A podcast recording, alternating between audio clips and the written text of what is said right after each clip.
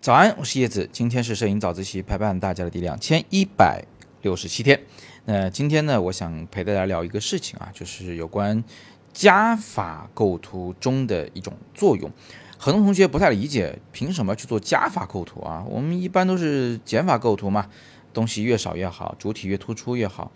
但是呢，你有没有那么一丝丝的觉得，就如果你一张照片主体太突出了，有点那种太一目了然了。就还没开始细看呢，我都理解你要说什么了，对吧？这种感觉有点像听那个口水歌哈，就你刚听到开头，后边你简直就能哼起来了，哪怕你是第一次听这首歌。所以呢，我们有时候就想出其不意，我们有时候就想把主题、主体都藏一藏，藏到这个一大堆的东西的后边去。当然，这堆东西啊，它不能是杂物啊，它还是得有规律，它还是得好看的。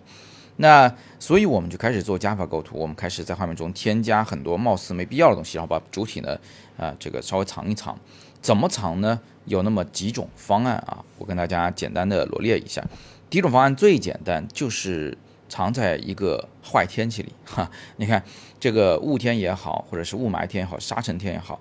那在这种天气下拍照，远景的东西它就会慢慢的、慢慢的消失、消失不见了。呃，人们在看这种照片的时候呢，他就会有一种，哎呀，我好想看见啊，他有这种心态，结果呢，他反而在我们的照片上停留了更长的时间，他反而有更多的想象空间啊，反而有更强烈的神秘感，对吧？藏在坏天气里。第二种方法呢，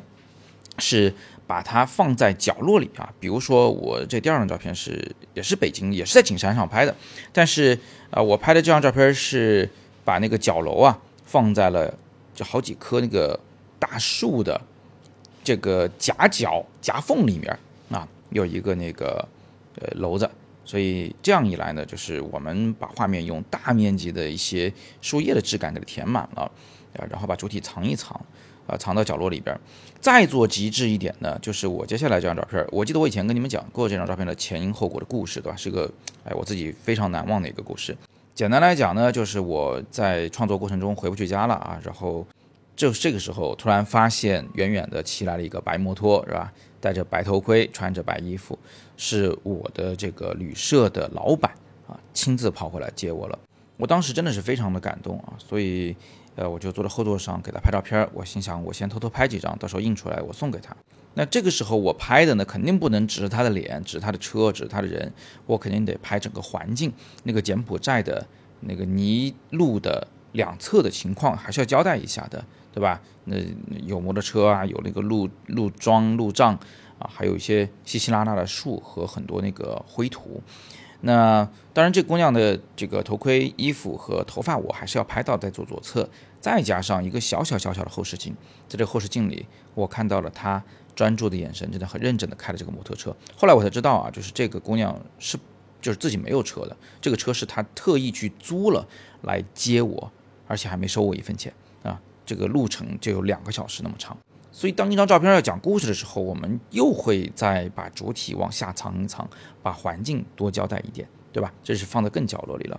那么接下来这一张胶片拍摄的啊几艘小船的这张照片呢啊也是同样一个道理，我们把环境的交代放在了主体的清晰的重要性之上。再往后，我们还有一种方法能够藏藏主体，就是把一堆乱七八糟的东西放在。主体和镜头之间，就比如接下来这张照片，嗯，乍一看可能就是一堆乱七八糟的字母，但仔细一看，其实里面有一个非常哎凶的人的表情啊，很专注的正在看着镜头。实际上，我跟他之间是隔着一堵这种霓虹灯的字母的墙，所以才有了这样的效果啊。用的什么东西挡着他，犹抱琵琶半遮面嘛。让那些没兴致或者说没有耐心去仔细观察照片的人，就让他们看不到主题，算了啊，你就别看了。但是如果有点耐心，哎，你会像猜中了谜语一样，有一点快感。那么最后一种方式就是用大量重复的事物来干扰我们对画面的判断啊。最后一张照片全是集装箱，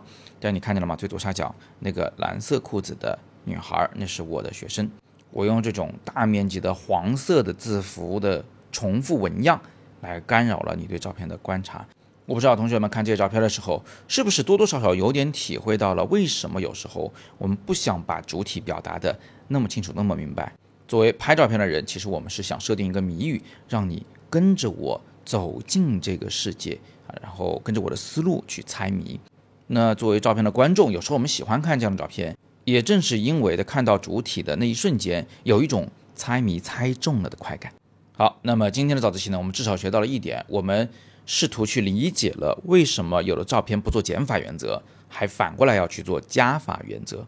你会喜欢这样的照片吗？你可以在底部留言说说你的感受、你的看法。哦，对了，我最后说明一句啊，像这种主体很小的、藏得很深的照片，其实不太适合只在手机屏幕上观赏，它更适合放在一个大大的显示器上、电视机上，甚至是印成一个很大的照片贴在墙上，让人去观赏。因为手机屏幕实在是太小了，所以我们观看它的时候呢，很容易错过它的精彩。好，那今天是摄影早自习陪伴大家的第两千一百六十七天，更多摄影好课还是在阅读原文中。我是叶子，每天早上六点半，微信公众号以及喜马拉雅的摄影早自习栏目，不见不散。